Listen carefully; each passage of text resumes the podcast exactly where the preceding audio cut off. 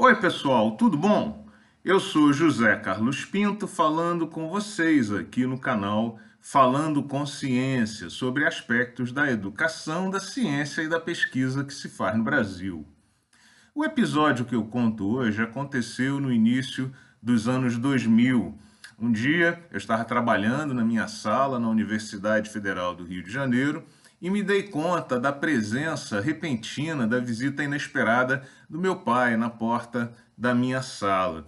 Eu abro aqui um parêntese para dizer que nessa época meu pai morava e trabalhava na Bahia. Ele prestava serviços como engenheiro eletrônico para uma empresa que fazia projetos e manutenção de sistemas industriais de controle.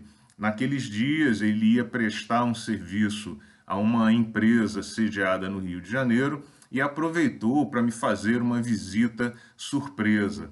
Tratava-se assim de um evento meio raro, especial, porque que eu me lembre, meu pai esteve na universidade poucas vezes, ele esteve presente para a defesa da minha tese de doutorado, nesse dia, nessa visita surpresa, e acho que visitou a universidade algumas vezes quando já morava comigo, muitos anos depois, com visitas guiadas pelo laboratório. Surpreso com aquela visita inesperada, levantei da minha cadeira, dei um beijo no meu pai e convidei-o a entrar e sentar na cadeira e me aguardar um pouco, porque eu estava terminando a redação de algum documento burocrático que eu precisava entregar à secretaria naquela manhã. Bom, depois de alguns minutos, meu pai ficou rapidamente entediado e disse que ia me esperar em um dos muitos quiosques que nós temos ao longo dos corredores do Centro de Tecnologia da Universidade Federal do Rio de Janeiro. Terminado aquele documento, aquela tarefa, fui encontrar meu pai em um desses quiosques para um café. Quando estávamos conversando, ele me fez uma das perguntas mais engraçadas da minha carreira e que eu me lembro até hoje. Ele primeiro me perguntou se eu passava assim os meus dias daquele jeito na frente do computador.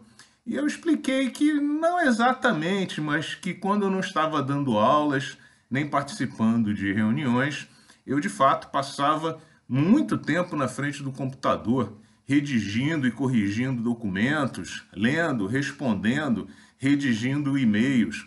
Então ele me perguntou se eu não tinha oportunidades para colocar equipamentos em funcionamento, se eu não consertava nenhuma válvula quebrada e se eu não me sujava de graxa.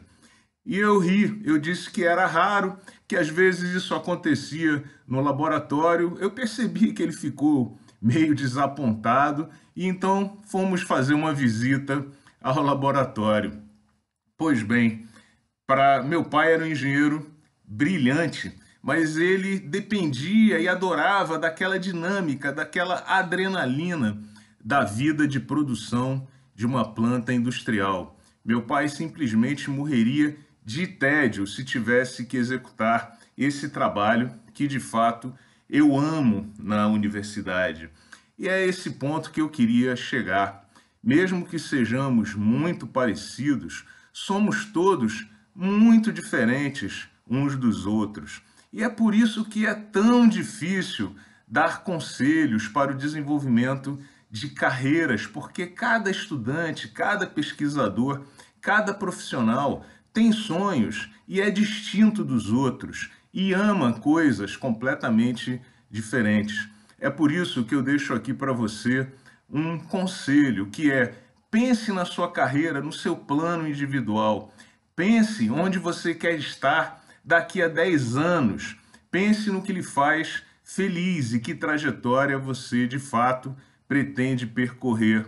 E na maioria das vezes, as experiências acumuladas pelos outros, obviamente, podem ser muito úteis para você, mas provavelmente não constituirão um modelo a ser seguido, porque por mais que nós sejamos parecidos, somos todos muito diferentes uns dos outros. Um grande abraço e até o próximo vídeo.